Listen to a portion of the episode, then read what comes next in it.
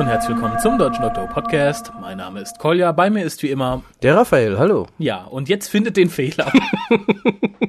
Wir möchten heute nicht über das sontaranische Strategem sprechen. Das sontaranische Strategie. Genau, weil wir Mrs. Rainor Der- die Möglichkeit der alten bieten Helena. wollen, der alten Helena, äh, die Möglichkeit bieten wollen, ist uns mit dem zweiten Teil recht zu machen. Oder auch nicht. Ja. Das werden wir dann sehen. Also im Endeffekt, wir besprechen es vermutlich dann nächste Woche in einem durch. Macht auch Sinn, als zu sagen, komm, wir besprechen den ersten Teil und den zweiten Teil sagen wir, also vergesst alles, was wir im ersten Teil gesagt haben. Es ist in Wirklichkeit ganz furchtbar oder ganz toll.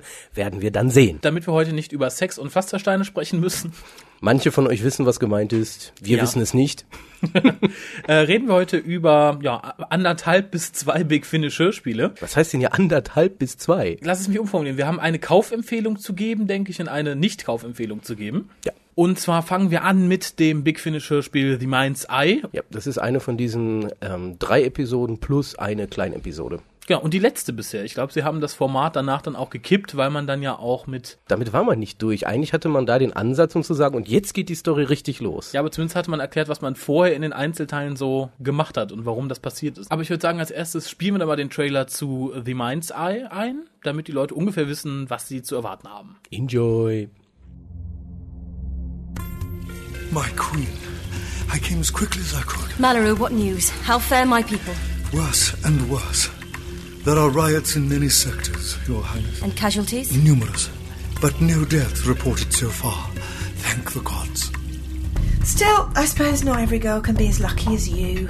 Nice house, a gorgeous boyfriend, a loving son. Well, two out of three ain't bad. Are you and Kyle still having difficulties? Kyle's eyes, I'm the wicked stepmother.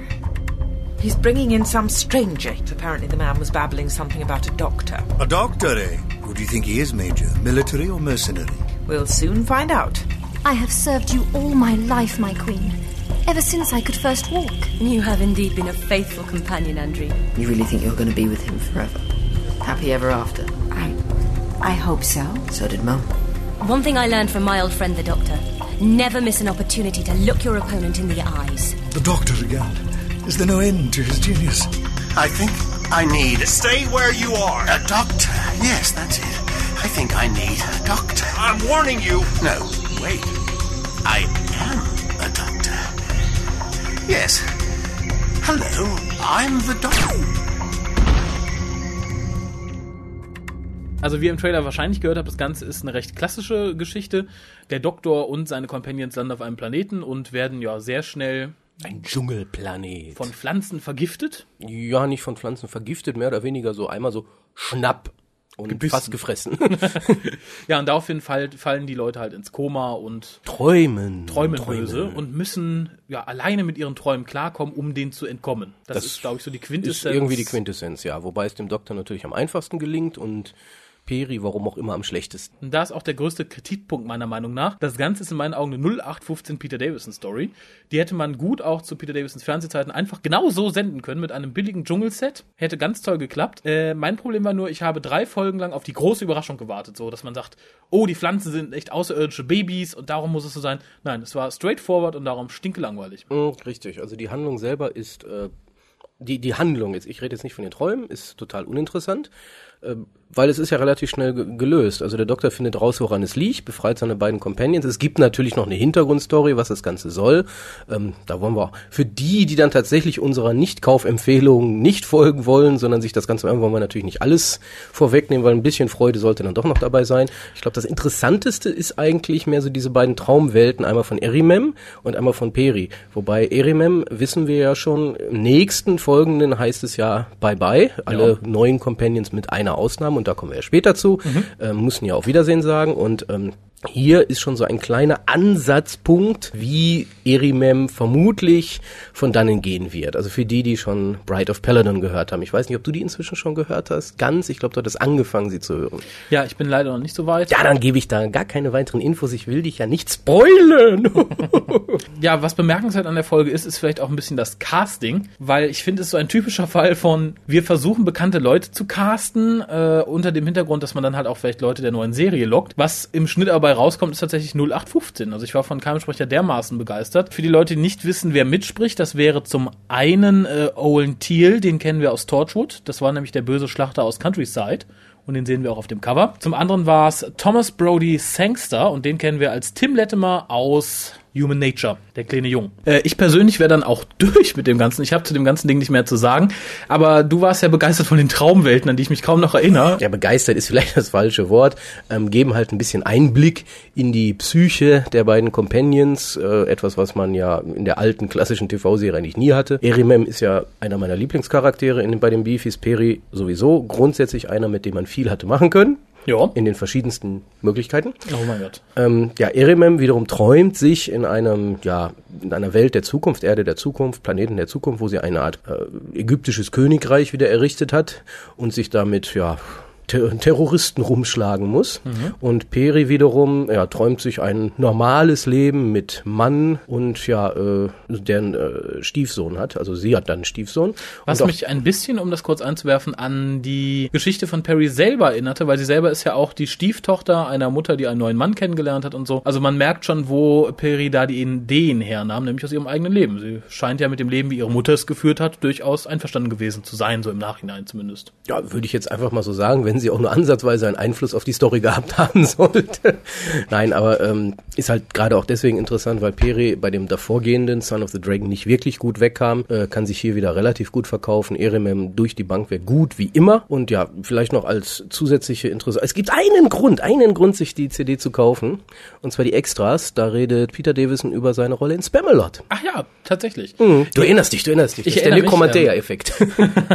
äh, ja, die Extras sind sowieso immer ein Grund, auch Hörspiele zu kaufen, von denen man vielleicht nicht ganz so begeistert, denn in der Regel sind sie sehr interessant. Und das finde ich ist auch der einzige Vorteil davon, dass man jetzt die Episoden runtergekürzt hat auf äh, 25 Minuten, dass man tatsächlich noch Extras hinten drauf packen kann, was ja bei dem einen oder anderen Rob Sherman Hörspiel sehr schwer geworden wäre.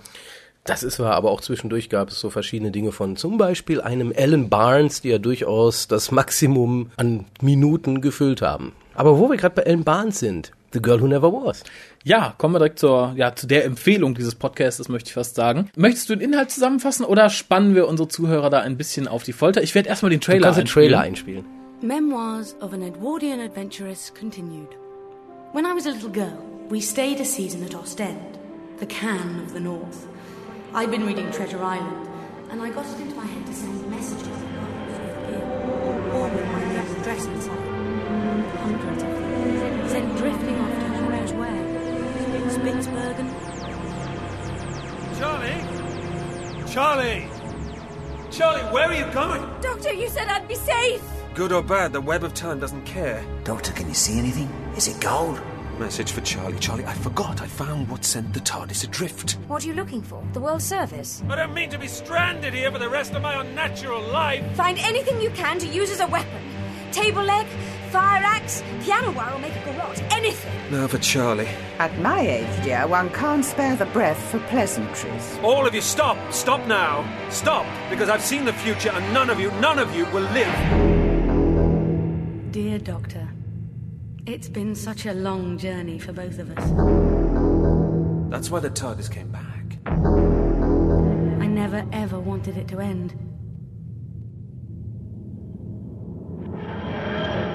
So, und das soll auch schon größtenteils reichen als Inhaltsangabe. Ähm, ich denke, alle wissen schon, dass es die Abschiedsstory von Charlie ist und alle wissen mittlerweile auch, dass Charlie dann beim sechsten Doktor wieder auftauchen wird. Ich denke, das ist an dieser Stelle kein Spoiler mehr. Nee, inzwischen ist das, denke ich, allgemein bekannt, spätestens dann, wenn man ja Big Finish Abonnent oder dauerhafter Hörer ist. Man hat schon ja die nächsten, wo äh, India Fisher und Colin Baker gemeinsam vor dem Mikrofon standen. Ja, das wäre nämlich dann The Condemned. Condemned. Und darum überlassen wir euch den Weg, wie man dahin kommt, dass Charlie mit dem sechsten Doktor unterwegs ist, mal ein wenig selbst. Was sich zur Story sagen lässt, es geht um Zeitreise, es geht um Cyberman, es geht um Verwirrung. Der Doktor denkt teilweise, dass er eine alte Charlie mit sich führt, weil er sie in der Zukunft aufliest versehentlich. Er versucht sie nämlich zu finden, landet dann aber ja locker 60, 70 Jahre in der Zukunft und findet dann eine alte Dame, die behauptet, sie wäre Charlie Pollard und hätte vor x Jahren ihr Gedächtnis verloren. Ja.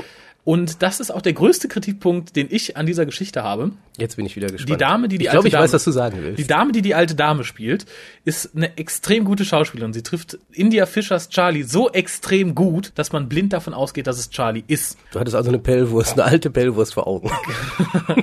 Und da natürlich Charlie nicht die alte Dame ist, wie sich später rausstellt. Ja, wobei, damit wird ja auch gespielt, die ganze Handlung über. Ja, ja. Ähm, es, es, es macht Sinn, es macht Sinn, dass sie das hätte sein können. Ja, aber dass sie so perfekt gespielt hat, äh, fand ich insofern Ja. schlecht, weil sie ist es ja nicht. Warum Natürlich. ist sie dann so eine perfekte Kopie von der jungen Charlie? Ja, das erklärt sich ja im Laufe der Handlung. weil sie ihr Gedächtnis verloren hat. Sie hat ja nicht nur verloren, sie hat da ja von Charlie was übernommen. Den Namen, weil sie kurz mit ihr zusammen war. Unsere Hörer werden es dann wissen, wenn sie es hören.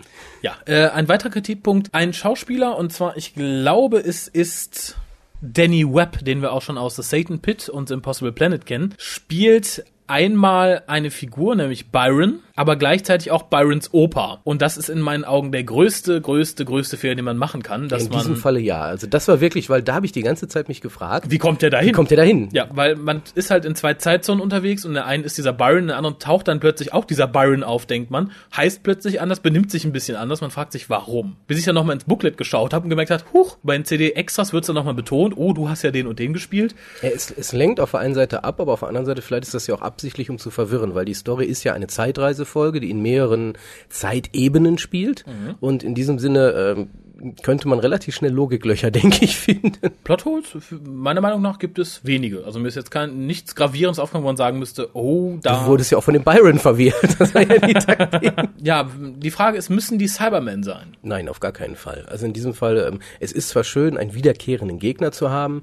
Ähm, Nick Briggs hat sich da ja auch angestrengt, äh, bestimmten Cyberman, ich glaube den 10th Planet Cyberman, oder welchen hatte er nochmal? Invasion Cyberman, glaube ich, als Vorbild. Irgendeinen Cyberman hat er als Vorbild gehabt, hatte dann aber auch gleichzeitig so ein paar Soundeffekte. Meinst du stimmlich? Ja, ja, stimmlich, sicherlich stimmlich. Ach so, und ich fragte mich gerade, wozu, wir reden ja gerade noch über den Inhalt, ob es sinnvoll ist, die da drin zu haben oder nicht. Nein, aber ich wollte gerade sagen, es ist schön, Cyberman zu haben, weil ein Nick Briggs auch extra sich da Gedanken gemacht hat, wie er die rüberbringt. Ja, er hat sie so rübergebracht, wie er sie in der neuen Serie eigentlich rüberbringen wollte, nämlich mit dem neuen Soundeffekt, den wir aus der neuen Serie kennen, aber mit der Intonation der 10th Planet Cyberman. Also Siehst du, jetzt sagst du genau das, wo ich eigentlich hin wollte. Ja, das ist nämlich für die Leute, die nicht wissen, was es ist, es sind die Cybermen, die ganz komisch reden. Die reden nicht ganz komisch. So sind die Cybermen nun mal.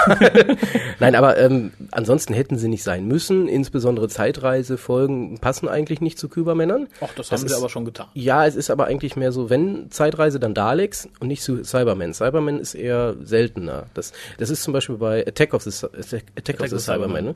Colin Baker, da versuchen sie ja sowas, aber irgendwie, das, das fühlt sich nicht richtig an. Cybermen, die durch die Zeit reisen, macht irgendwo, das passt auch nicht. Und das, das ist ja auch sowieso dieses ganze Cybermen leben davon, dieses wir müssen überleben, auf alle Kosten, kostet es, was es wolle. Und ähm, ja, wir müssen andere konvertieren, damit die Cyberrasse weiterlebt. Das sind zwei Themen, die sind eigentlich, die sind eigentlich wichtig, damit, warum ich überhaupt Cybermen benutze. Und die fehlen halt in diesem Stück eigentlich gänzlich, bis auf den Cyber, wie nennt sich das diesmal? Controller? Nee, eben nicht Controller, das ist der Cyber Planner. Ach ja, genau, genau. Das genau. Filofax unter den Cybermännern. Das ist ja so eine Art Borg Queen vermutlich. Ja. Ich fand sehr gut, dass die Cybermen da waren. Einfach aus dem Grund, weil sie so sehr in die Story passen, von wegen, wir haben da ein Schiff mit einem Lagerraum. Was kann da drin sein? Ja, was soll da drin sein? Uh. ja, aber wenn du was drin haben willst, was kein Gehirn in der Hand hält, dann nimmst du natürlich die Cybermen.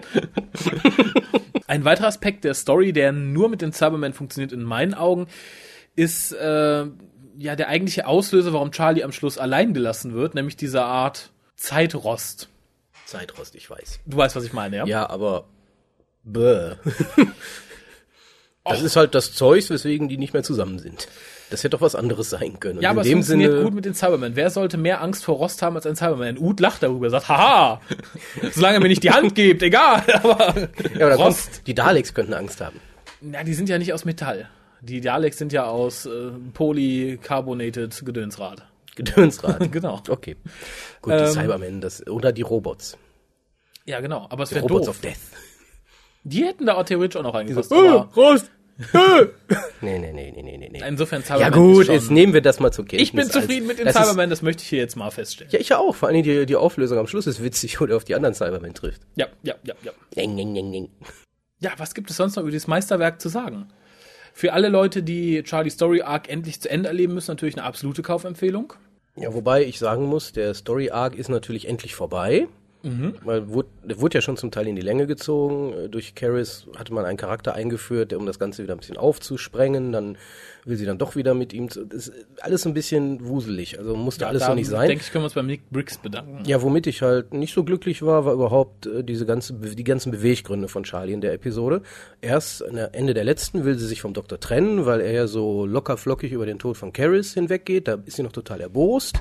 Dann das verstehen die sich, dann verstehen die sich aber wieder total super und lachen sogar noch. Dann will sie wieder weg.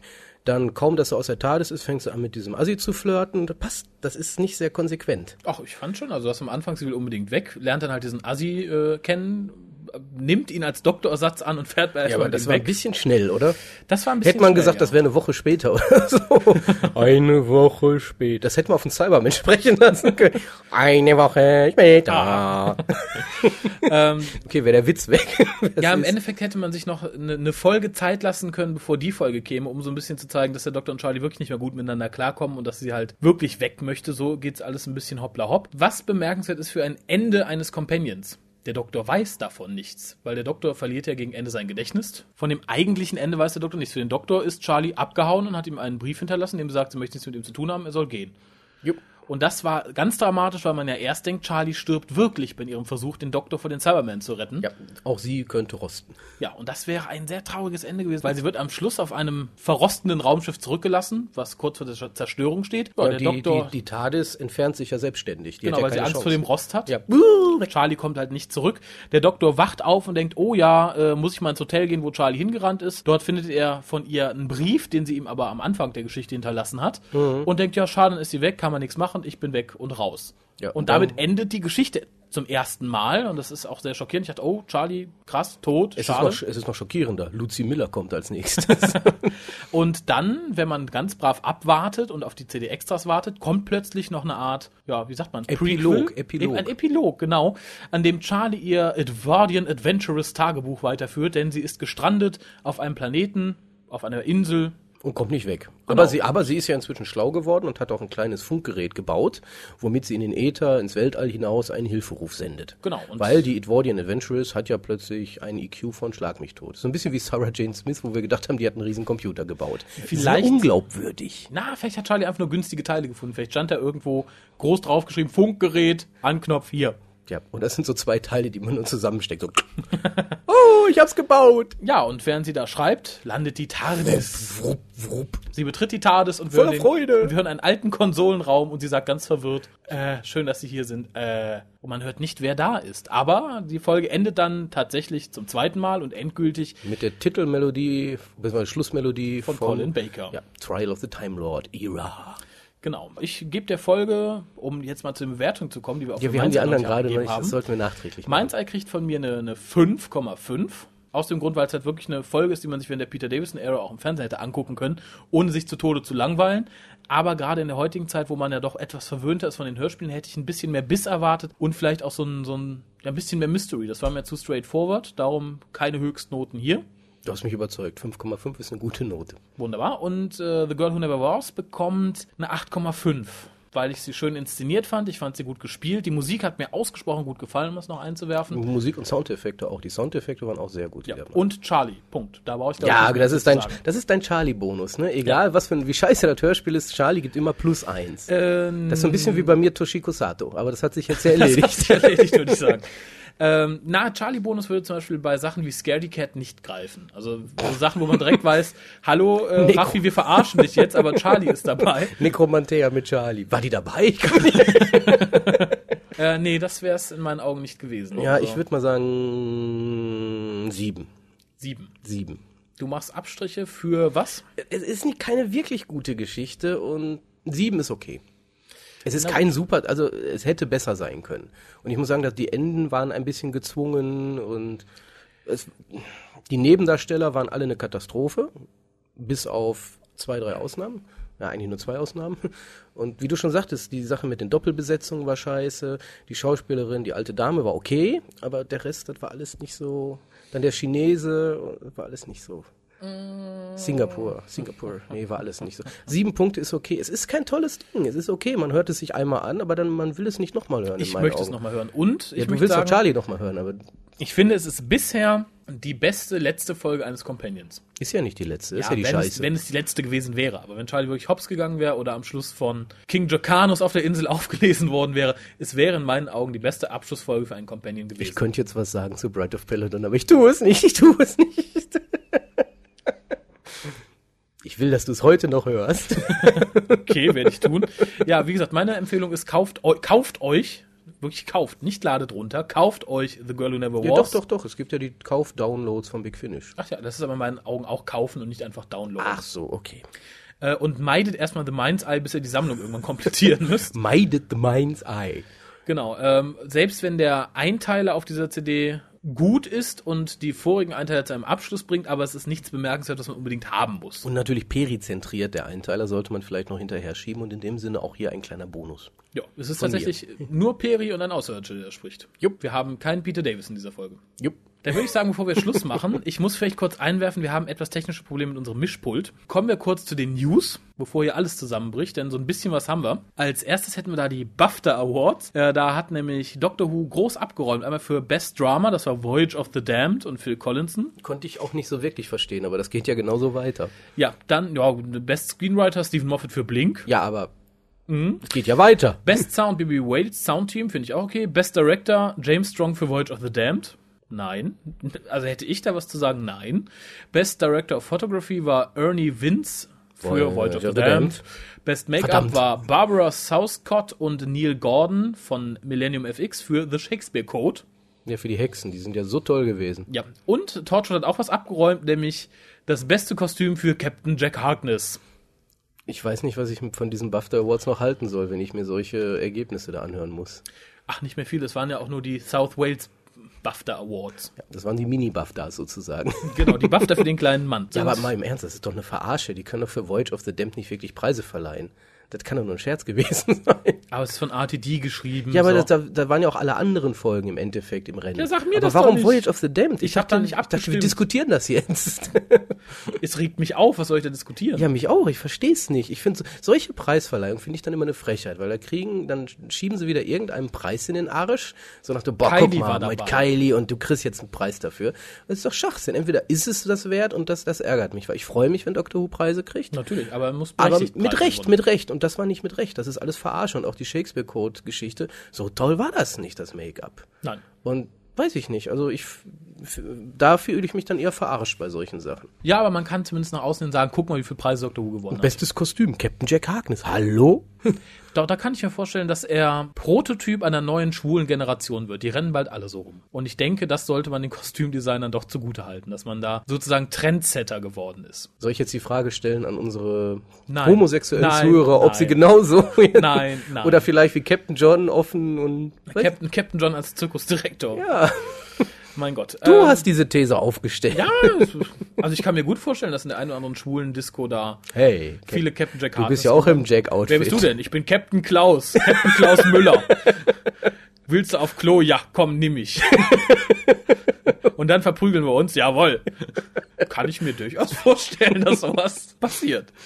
Also falls ihr euch das auch vorstellen könnt oder ihr ansonsten irgendetwas zu sagen habt, das haben wir heute noch nicht so häufig gesagt, Ja. info at hukas.de. Und wenn ihr uns sagen wollt, hört mal, heute ist der Sound nicht so gut, das wissen wir selber. Ja, und darum sind wir auch so kurz, um euch nicht länger damit zu belästigen. Denn ich fürchte, jetzt kommt der Hammer für euch, ich muss ein neues Mischpult kaufen. Spenden Ja, Button guckt ist schon mal, PayPal guckt schon mal nach, wie viel ihr noch im Portemonnaie habt. Äh, es gibt aber auch erfreuliche News, muss ich jetzt sagen. Für dich sind es wahrscheinlich schockierende News. Torchwood kommt ins Radio. äh, Und zwar eine, Ich mir so richtig vorstellen. und zwar schreibt David Litzter eine 45-minütige Folge mit, und jetzt halte ich fest, John Barrowman, Eve Miles, Gareth David Lloyd und Freema Arguman. Was für mich die Bestätigung ist, dass sie definitiv zu Torchwood kommt. Vielleicht gibt's da auch Roofstand. Wahrscheinlich. Immer wenn du Musik hörst, kannst du dir vorstellen, dass Oh, da steht jetzt einer ganz cool und Oder wir haben einen Erzähler. Während Captain Jack Hartness auf dem Dach steht, dreht sich die Kamera um ihn und tolle Musik läuft. Und dann hast du Musik und dann geht's weiter. Äh, nein, das ist für mich aber der erste Beweis, der Beweis in Anführungszeichen, dass Freeman Argument fest bei Torchwood einsteigt. Gerüchteweise hörte man ja, dass angeblich Mickey ebenfalls mit dabei sein soll. Äh, ich hoffe nicht. Weil dann haben wir in Torchwood irgendwie die, die Vereinigung der Minderheiten. dann haben wir sie bald komplett. Frauen, Ja, vielleicht. Wir, dann haben wir, dann haben wir Gwyneth. Ja, die, ist, die, ist, die ist eine Minderheit, eine Minderheit für, für sich. äh, ja, vielleicht wird Mickey auch noch gelähmt, dann sitzt er im Rollstuhl, haben wir einen Behinderten, eine Schwarze. Nee, das ist Janto, Janto. Janto, Janto sitzt im Rollstuhl. Ja. Und dann will Jack ihn nicht mehr. Dann haben schießen ihm Bein ab oder sowas. naja, ich würde sagen, mit diesem Gedanken lassen wir euch allein für diese Woche. Ja, und wenn ihr darum eine Fanfiction schreiben solltet, info.lukas.de. äh, und ansonsten spendet für ein neues Mischpult. Das steht hier gerade hochkant und ich muss immer wieder reinpusten. Ja, und ich habe Angst, dass es Flammen schlägt und ich, es, es zeigt genau in meine Richtung. Aber für die Leute, die, die mehr von uns hören wollen, wir versuchen gleich mit dem Scheißding noch einen New to Who auf. Ja, was sogar irgendwie aktuell sein könnte. Genau. Oder auch denn. nicht. Wenn, und falls wir uns nicht mehr hören, es war das Mischpult. Es war das Mischpult. Bis dann. Tschüss.